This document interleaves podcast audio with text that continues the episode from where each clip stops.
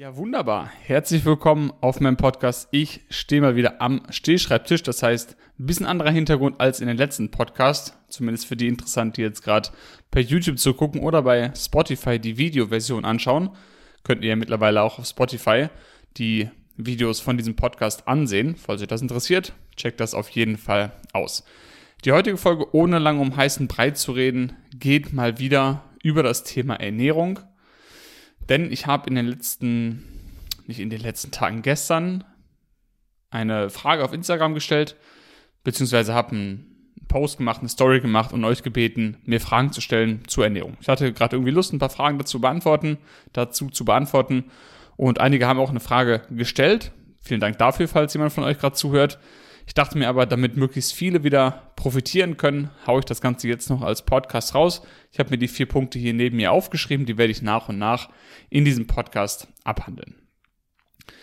Ihr habt auch in der Videobeschreibung die ganzen Zeitstempel drin. Also wenn ihr jetzt sagt, oh, Kreatin interessiert mich mehr oder Fasten interessiert mich mehr, wie auch immer, die Themen, die gleich angesprochen werden, habt ihr die Möglichkeit einfach durchzuskippen auf YouTube. Und falls ihr als Podcast das Ganze gerade auf Spotify oder Apple Podcast hört, seht ihr immer noch, zu welcher Zeit was besprochen wird.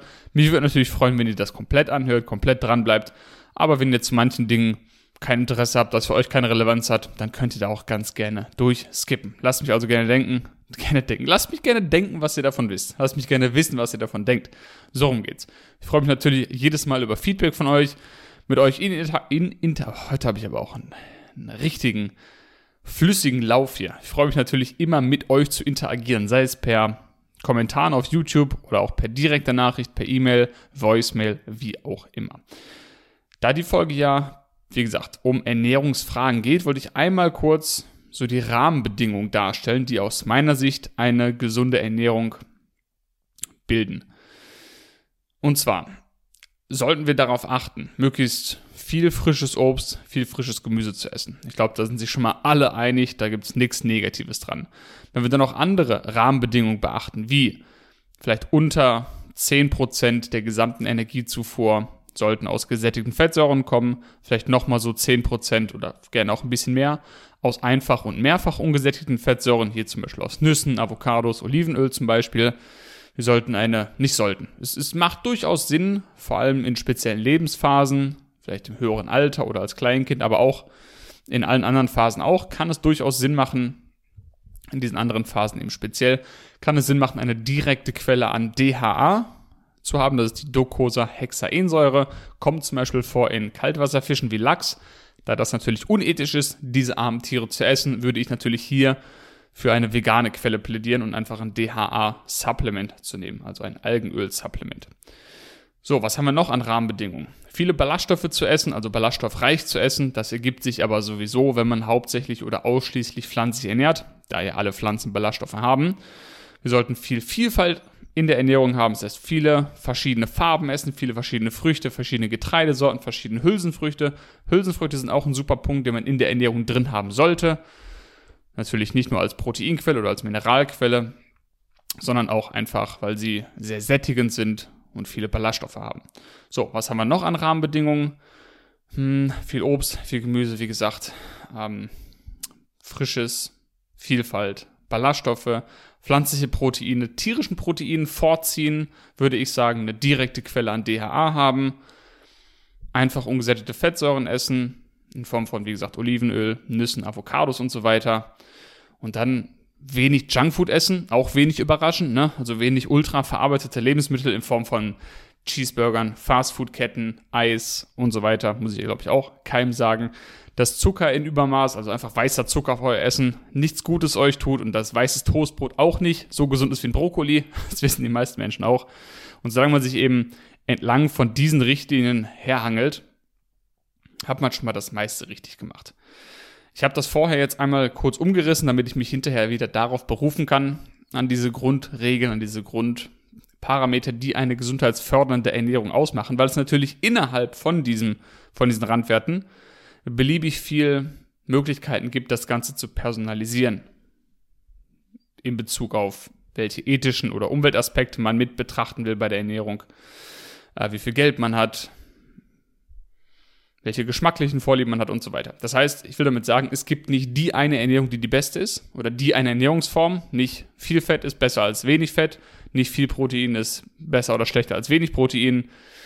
Na, ihr kennt das alle. High Carb, Low Fat, Low Fat, High Carb, High Protein, Low Protein, Ketogen, was auch immer es da draußen alles für Variationen gibt.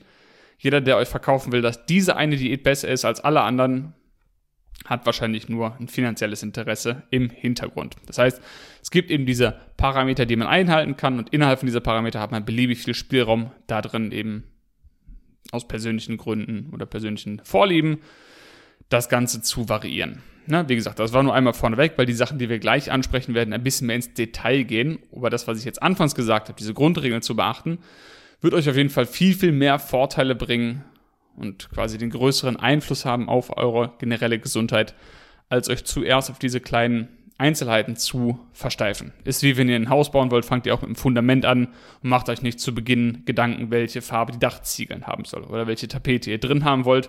Kümmert euch erstmal um, okay, welches Grundstück, Fundament, welche Materialien benutze ich? Und dann kann man sich später über die Farben zum Beispiel Gedanken machen. Das heißt, wenn wir gleich über Fasten sprechen zum Beispiel oder über wann esse ich was, alles nicht, trotzdem wichtig, aber nicht so wichtig wie die Grundregeln, die ich eben genannt habe, einzuhalten. Weil wenn wir jetzt als kleines Beispiel, bevor wir dann ins Fasten einsteigen, wenn ich jetzt sage, ah, ich faste immer, weil das ist auf jeden Fall super gesund für mich und ich esse nur zwischen 12 und 5 Uhr zum Beispiel, aber ich esse währenddessen nur Junkfood, ja, dann kannst du auch genauso gut nicht fasten. Also es ist dann auch egal. Es ist sowieso eine ungesunde Ernährungsform. So, dann springen wir mal direkt rein ins erste Thema, nämlich wurde ich gefragt, was ich zum Fasten denke und vielleicht auch zum Meal Timing, also wann man essen sollte und wann vielleicht nicht. Ich fange mal kurz mit Fasten an, weil ich dazu extra noch gerade einen Artikel gelesen habe. Kann ich auch gerne mal unten verlinken. Der war sehr schön, bisschen lang, bisschen schwierig zwischendurch, aber ich versuche mal die Hauptmessages euch mitzugeben. Hm, ich denke, das Thema Fasten wird besonders dann interessant, wenn man wirklich versucht, seine Lebenserwartung zu maximieren. Im Englischen trifft er das Wort Longevity zu, das heißt länger als die aktuelle durchschnittliche Lebenserwartung liegt, zu leben und zwar frei von irgendwelchen Krankheiten, ne? Ist ja klar. Also niemand will die letzten 20 Jahre an irgendeiner Maschine liegen und dann sagen, ah, ich bin 130 geworden, habe die letzten 30 Jahre aber nichts mehr mitbekommen. Davon rede ich natürlich nicht, also gesunde Lebensjahre, davon rede ich. Mhm. Ja, äh, da gibt es natürlich verschiedene Forscher, die sich darauf spezialisieren, wie kann man das menschliche Leben verlängern und studieren das hauptsächlich aktuell in Hefezellen, in Mausmodellen, Ratten oder auch manchmal in Affen. Das heißt, da werden dann die verschiedensten Verfahren getestet, jetzt mal auf die Ernährung bezogen. Was macht es für einen Unterschied, wenn ich zum Beispiel moderat die Kalorienzufuhr restriktiere oder dann auch Fastenperioden einbaue? Wie verhält sich das auf die Lebenserwartung? Im Menschen ist das natürlich sehr, sehr schwer zu studieren, weil Menschen ja recht lange leben eigentlich. Äh, und da müsste man ja schon Menschen haben, die das ihr ganzes Leben verfolgen, damit man dann am Ende sagen kann, ha, siehst du, die, die gefastet haben, haben länger gelebt als die, die nicht gefastet haben, aber wer soll das jemals irgendwie so abbilden können? Deshalb beruft man sich da auf Tierstudien, die in meinen Augen unethisch sind und sowieso nicht wirklich Anwendung in Menschen finden. Soweit wie ich weiß, soweit wie ich das beurteilen kann. Aber gut, dass das unethisch ist, steht außer Frage. Jedenfalls, wenn man diesen Experten zuhört, die in diesem Bereich forschen, promovieren, wie auch immer, dann berichten die von vielen Vorteilen zum Thema Fasten. Da gibt es auch verschiedene Fastenprotokolle, äh, dass man eben, weiß nicht, 16 Stunden pro Tag fastet oder einen Tag die Woche oder zwei Tage die Woche, wie auch immer. Da gibt es die verschiedensten Protokolle, die alle hier und da mal an Tieren getestet wurden. Und eben diese Forscher, wenn man denen Glauben schenken will, kann man dadurch sein Leben ein bisschen verlängern, wenn man quasi nicht den ganzen Tag am Essen ist, sondern immer mal wieder Fastenperioden hat, sei es an wiederkehrenden Tagen oder zu wiederkehrenden Zeiten pro Tag. Also sagen wir jeden Tag 16 Stunden nichts zu essen und dann nur in einem 8-Stunden-Fenster zu essen. Mm, das Wichtige ist hierbei, dass das alles nicht in Menschen repliziert wurde, sondern dass das alles nur auf Tierstudien beruht. Es gibt zwar hier und da mal eine menschliche Studie mit ein paar Teilnehmern und Teilnehmerinnen, bezieht sich dann aber auch hier wieder auf Menschen, die nicht gesund sind, sondern da versucht man dann rauszufinden, okay, was bringt es vielleicht für jemanden, der Diabetes hat, wenn diese Person ein Fastenfenster einbaut. Sowas wird dann vielleicht mal untersucht. Aber das sind ja dann schon wieder die, die Einzelfälle. Und ich möchte ja hier Tipps geben für die, für euch, für den Durchschnitt. Das heißt nicht, dass jemand, der krank ist, das nicht verdient hat, irgendwie gesund zu werden oder dass der nicht normal ist. Aber die meisten Menschen laufen aktuell noch nicht mit Diabetes rum. Das heißt, ich spreche jetzt hier zu der allgemeinen Zuhörerschaft, Zuhörerinnenschaft, wie man auch immer das nennen will. Und um es kurz zu sagen, gibt es nicht wirklich viele Vorteile des Fastens, die man am Menschen beobachten kann. Abgesehen davon, wenn es dir Spaß macht. Mm, und das ist der Punkt, wo dann wieder die individuelle Schiene mit reinspielt. Ich habe es zum Beispiel in den letzten Tagen ausprobiert, mal zwischen, sagen wir so 10, 11 und 16, 17 Uhr zu essen und die restliche Zeit zu fasten.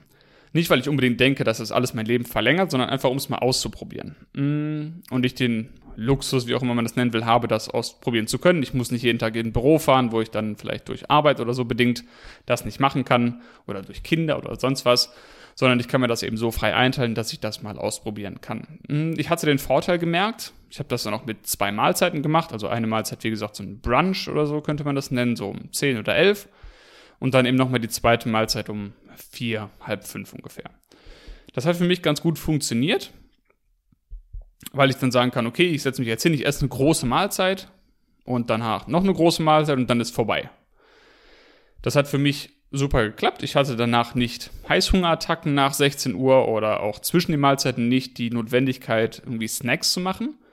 Das heißt, es hat für mich funktioniert, aber zum Beispiel heute hatte ich auch so ein, so ein Brunch, ziemlich großes Frühstück mit angeschlossenem Mittagessen, wie man will. Also ich habe einfach Frühstück und Mittagessen mehr oder weniger zusammengelegt.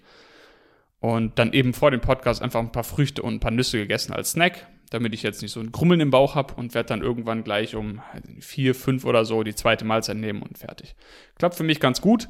Das heißt, probiert es einfach aus. Ihr könnt ja, wie gesagt, innerhalb von diesen Rahmenbedingungen, die ich eingangs genannt habe, euch frei variieren, wie ihr das Ganze machen wollt. Ich denke, die Vorteile von Fasten kann man probieren, ob es persönliche Vorteile gibt. Die Vorteile, die daraus entstehen, resultieren in meinen Augen hauptsächlich durch Präferenzen.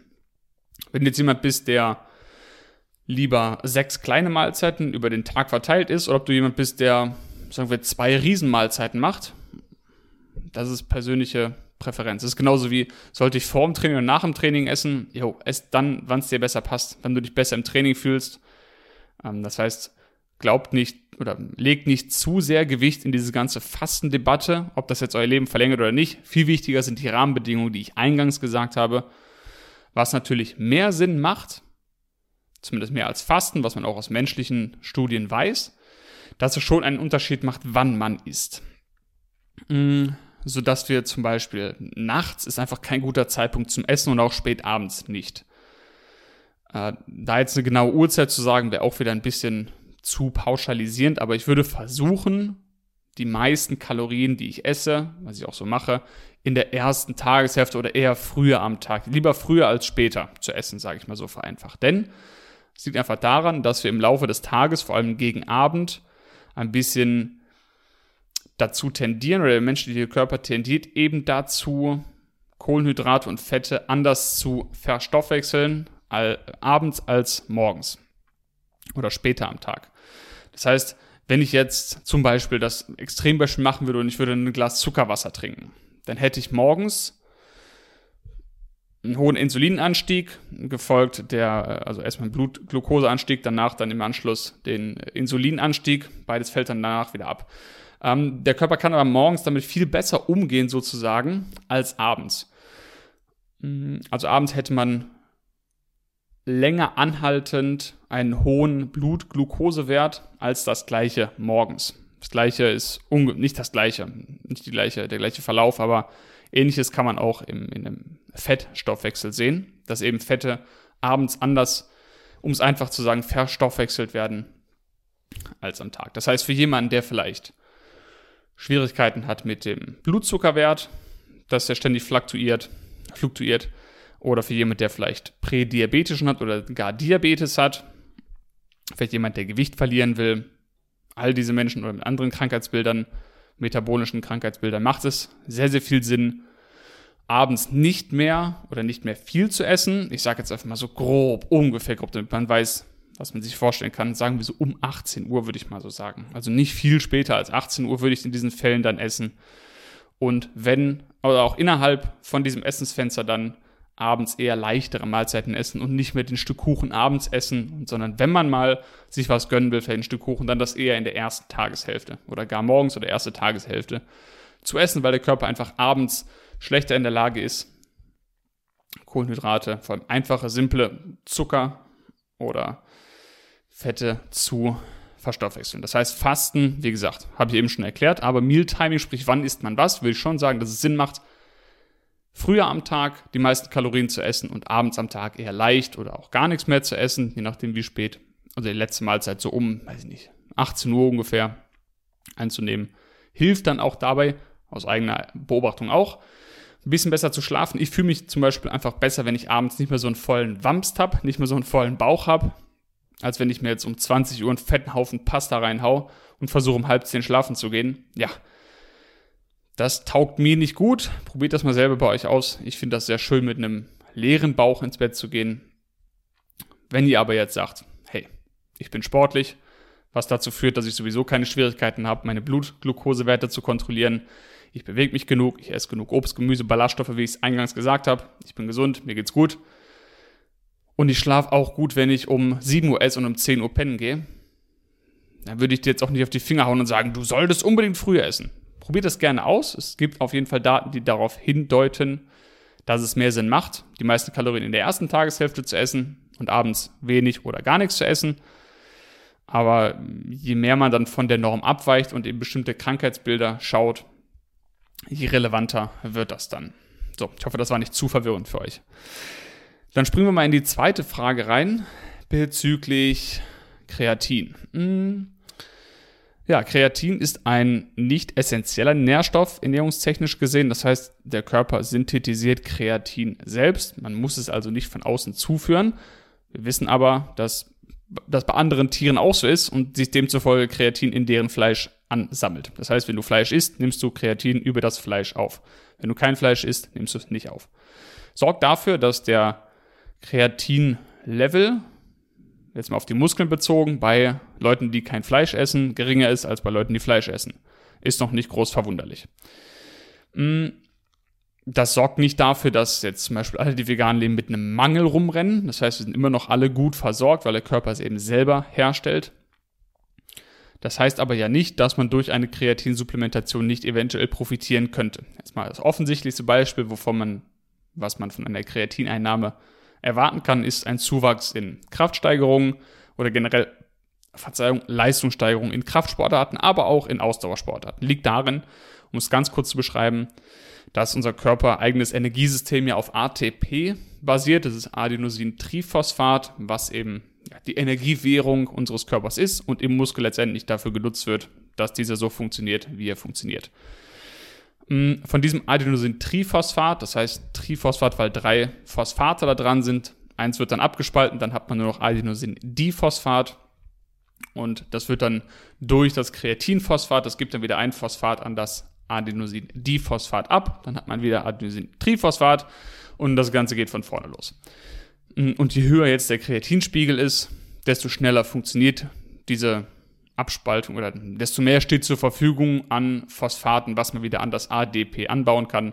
Lange Rede, kurzer Sinn, wird euch vor allem im Schnellkraftbereich oder in Kraftsportarten, Bodybuilding, Gewichtheben und so weiter dafür verhelfen, dass ihr gerade in den geringeren Wiederholungszahlen ein bisschen mehr Gewicht oder ein bisschen mehr Leistung generell bringen könnt, was dann natürlich darin resultiert, dass ihr, wenn ihr mehr Gewicht bewegt, auch mehr Potenzial habt, mehr Muskeln aufzubauen. Weiterer Effekt, vor allem bei, bei optischen Sportarten, also zum Beispiel klassisch Bodybuilding, wird Kreatin dafür sorgen, dass der Muskel ein bisschen voller aussieht, weil es unter anderem dafür sorgt, dass eben ein bisschen mehr Muskel, äh, ein bisschen mehr Wasser im Muskel gespeichert wird. Das heißt nicht, dass sie aufschwemmt wie ein Schwamm und wässrig aussieht. Die Muskeln sehen einfach nur ein bisschen voller aus. Und wer diesen Look, dieses Aussehen mag, kann natürlich auf jeden Fall Kreatin supplementieren. Ist ein synthetisch hergestelltes Supplement. Das sage ich nicht, um zu sagen, das ist schlecht. Ich will damit sagen, das ist vegan. Sollte nicht eine Gelatin-Kapselhülle drum sein, ist es vegan. Ist es ein offenes Pulver, ist es meines Wissens nach immer vegan. ist auch eigentlich eins der günstigsten Supplements und eins der am besten erforschen. Also da gibt es so gut wie keine Nebenwirkung, außer bei manchen Leuten, die sich wirklich eine Riesendosis auf leeren Magen reinhauen, kann es manchmal ein bisschen so zu Schwierigkeiten kommen. Aber für die allermeisten Menschen in normalen physiologischen Dosen von drei bis fünf, sechs Gramm sind damit keine Nebenwirkungen bekannt. Hm, jetzt fragt man sich aber vielleicht, okay, wenn ich jetzt kein Fleisch esse, muss ich das dann aufnehmen oder sollte ich mir darüber Gedanken machen? Jetzt bleiben wir beim Sportbeispiel. Viele Sportler, und zwar egal ob vegan oder nicht vegan, nehmen Kreatin. Das ist, glaube ich, auch eins der am meisten verkauften oder angewendeten Supplements. Das heißt zu sagen, dass es ein veganes Problem ist, macht auch keinen Sinn, weil die meisten Sportler, die auch Fleisch essen, hauen sich trotzdem noch obendrauf Kreatin rein, weil sie dadurch einen Vorteil haben. Oder einen Vorteil, ähm, einen Vorteil liefern kann, das Ganze. Das heißt, wenn du vegan bist, kannst du natürlich auch Kreatin nehmen, wirst dann, außer du gehörst zu Non-Respondern, wahrscheinlich auch diesen leistungssteigernden, kleinen leistungssteigernden Effekt ähm, haben. Und der wird vielleicht auch prozentual größer sein als bei Leuten, die Fleisch essen, weil du ja in deiner Ernährung kein Kreatin hast. Das heißt, wenn du es jetzt exogen zuführst, also durch ein Supplement, dann wird die Leistungssteigerung wahrscheinlich höher ausfallen, prozentual, als die Leistungssteigerung bei jemandem, der schon Kreatin in der Ernährung hat und sehr viel damit versorgt ist und dann noch obendrauf was supplementiert. Jetzt ist es aber so, dass das Ganze, also nicht nur im Muskel befindet sich Kreatin, sondern auch im Gehirn, weil da natürlich auch Energie verbraucht wird, auch ATP verbraucht wird. Das heißt, hier ähm, hat man mehr, mehr oder weniger den gleichen Effekt. Jetzt ist es aber so, dass die Kreatinlevel im Gehirn zwischen vegan leben oder sagen wir zwischen Menschen, die kein Fleisch essen und zwischen Menschen, die Fleisch essen, nicht anders ist. Im Muskel ist das anders aber im, Kret, im, im Kreatin, im Kopf eben nicht, im Gehirn eben nicht, liegt daran, dass das Gehirn ein sehr wichtiges Organ ist und der menschliche Körper sehr, sehr viel daran legt, dass die Kreatinlevel im Gehirn mehr oder weniger konstant bleiben und zwar ungeachtet der Tatsache, wie viel du isst. Ähm, das heißt, die Kreatinlevel, wenn du kein Fleisch isst, werden in deinem Muskel leicht abfallen im Vergleich zu jemandem, der Kreatin durch die Nahrung aufnimmt. Im Gehirn ist das nahezu das Gleiche, weil es eben so wichtig ist. Das heißt, in manchen Untersuchungen oder in einigen, ich glaube 14 oder 16 Stück gibt es an der Zahl, die zeigen aus unterschiedlichen Ländern und Kohorten, dass eine Kreatinsupplementation auch zu kognitiven Vorteilen führen kann. Jetzt ist es aber leider so, dass man diese ganzen Untersuchungen nicht wirklich zusammenführen kann und dann fixes, ein fixes Bild draus bauen kann, weil die Kohorten, die, also die Gruppen von Menschen, die untersucht wurden, zu heterogen waren, zu unterschiedlich waren in Alter, Geschlecht und so weiter, als dass man da fix sagen kann, ja, Kreatinsupplementation hilft immer für kognitive Leistungsfähigkeit. Man weiß auch nicht, was die Leute jetzt außerhalb von dem noch gegessen haben, wie die sich ernährt haben, bewegt haben, bla bla bla. Aber es ist zumindest ein interessanter Weg, der untersucht werden wird in Zukunft, ob Kreatinsupplementation in jedem Fall oder in bestimmten Fällen mehr bringt als in anderen Fällen. Was man aus diesen ganzen Untersuchungen schließen kann, ist, dass es zumindest einen positiven Effekt haben kann und zumindest nichts Negatives davon passieren wird. Mm, das heißt, während der Effekt zwischen, die Kredite sind ganz kurz zusammengefasst, wenn du kein Fleisch isst und nimmst jetzt Kreatin zu dir als Supplement, wirst du einen starken Zuwachs in Kraft und Leistung im Fitnessstudio zum Beispiel erfahren. Und dieser Zuwachs wird größer sein als bei jemandem, der schon Fleisch isst, habe ich eben erklärt. Wenn wir jetzt aber zwei Menschen vergleichen, Person A isst Fleisch, Person B isst kein Fleisch und beide supplementieren Kreatin, dann wird bei beiden der Vorteil auf die Kognition bezogen gleich ausfallen. Das heißt, es ist auf jeden Fall was, was man probieren kann. Es gibt auch noch Hinweise darauf, konnte ich bei mir selber auch feststellen. Übrigens, dass das Hautbild ein bisschen besser wird, die Nägel ein bisschen besser werden. Aber ja, da würde ich jetzt nicht pauschal sagen, dass das so sein kann. Kann sein, dass es eintritt. Das heißt, wer das Geld übrig hat und mal Kreatin ausprobieren will, kann man probieren. Nimmt man eine Dosis von ungefähr drei bis fünf Gramm am Tag zu einer Mahlzeit oder direkt nach dem Training und dann ist das Ganze erledigt. Schaut mal, wie es bei euch funktioniert. Ich denke jetzt aber nicht, dass ihr irgendwas verpasst oder größere Schäden davon erleidet, wenn ihr es nicht macht. Gut, ich nehme einen Schluck Wasser und dann reden wir mal über Raw Till 4 Diäten beziehungsweise über zwei Diäten werde ich noch sprechen. Einmal Raw Till 4, einmal ketogene Diät. Werde ich auch beides relativ schnell abhandeln können. Fangen wir mit Raw Till 4 an. Daran ist geknüpft der Gedanke, dass man bis 4 Uhr rohe Sachen essen sollte und danach gekochte Sachen. Da wohl, ich weiß gar nicht die genaue Begründung, aber ich glaube, sie ist irgendwie dass man leicht verdauliche, was auch immer leicht und schwer verdaulich ist, dass man leicht verdauliche Sachen vor schwer verdaulichen Sachen isst und dann eher quasi in der ersten Tageshälfte nur rohe Sachen isst, Obst, Gemüse, Nüsse, Samen, Salate vielleicht, Suppen, rohe Suppen, keine Ahnung. und danach eben gekochte Sachen essen kann. Hm, erschließt sich mir nicht ganz, weil ich sehe nicht den Grund, warum man bis 4 Uhr nur roh essen soll und danach irgendwie gekochte Sachen. Also wie gesagt, ich habe ja eben eingangs gesagt, es macht schon Sinn, in der ersten Tageshälfte mehr Kalorien zu sich zu nehmen als in der zweiten Tageshälfte. Dann habe ich eben ausführlich erklärt.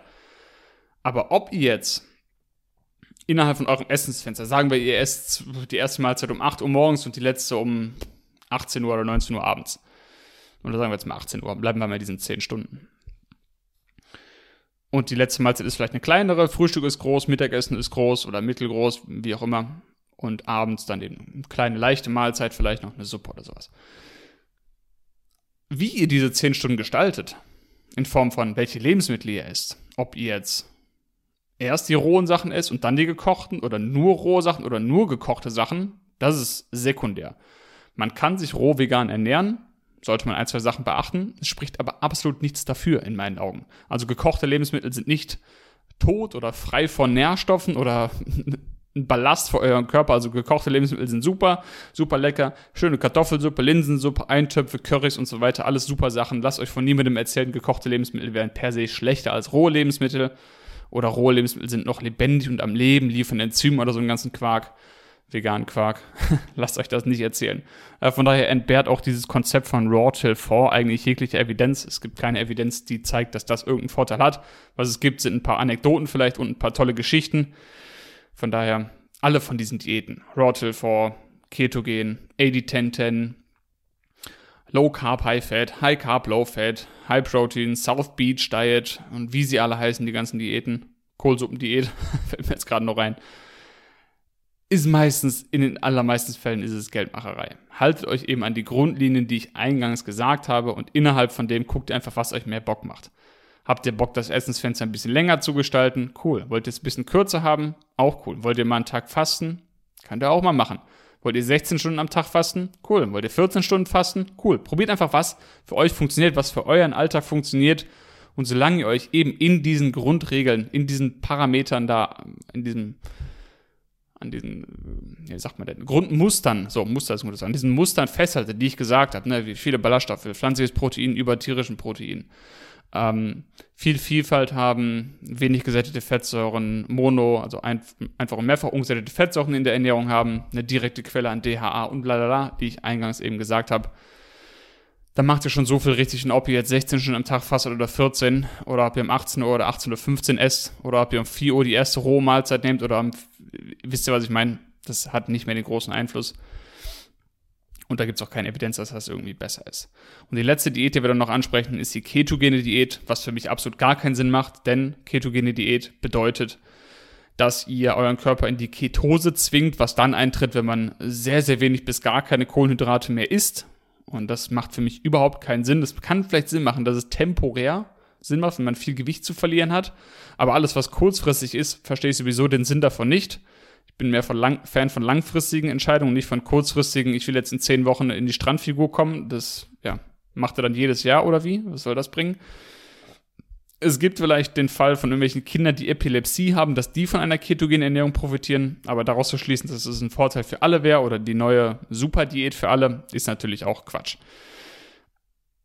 Wenn man in die Ketose kommen möchte, bedeutet dies natürlich, dass ihr, wie gesagt, sehr, sehr wenig bis gar keine Kohlenhydrate mehr essen könnt. Demzufolge, und das ist das Problem, was ich mit dieser Diät sehe, demzufolge müsst ihr ganz, ganz viele sehr, sehr gesunde Lebensmittel streichen, die wieder und wieder gezeigt wurden, dass sie in Menschen dafür sorgen, dass sie geringere Krankheiten haben. Zum Beispiel Obst, ja.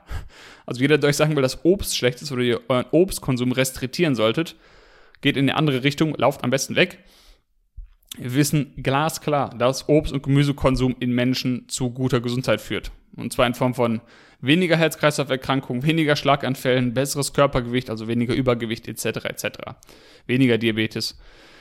Das heißt, jede Diät, die irgendwie Obst restriktiert, ist schon mal Alarmstufe geboten in meinen Augen. Also nicht, so genau. Und andere Kohlenhydratquellen in der Ernährung, wie zum Beispiel Vollkorngetreide, würden auch gestrichen werden. Wir wissen, dass Vollkorngetreide eine sehr, sehr gute Quelle ist für verschiedene Nährstoffe, für Ballaststoffe auch hier wieder.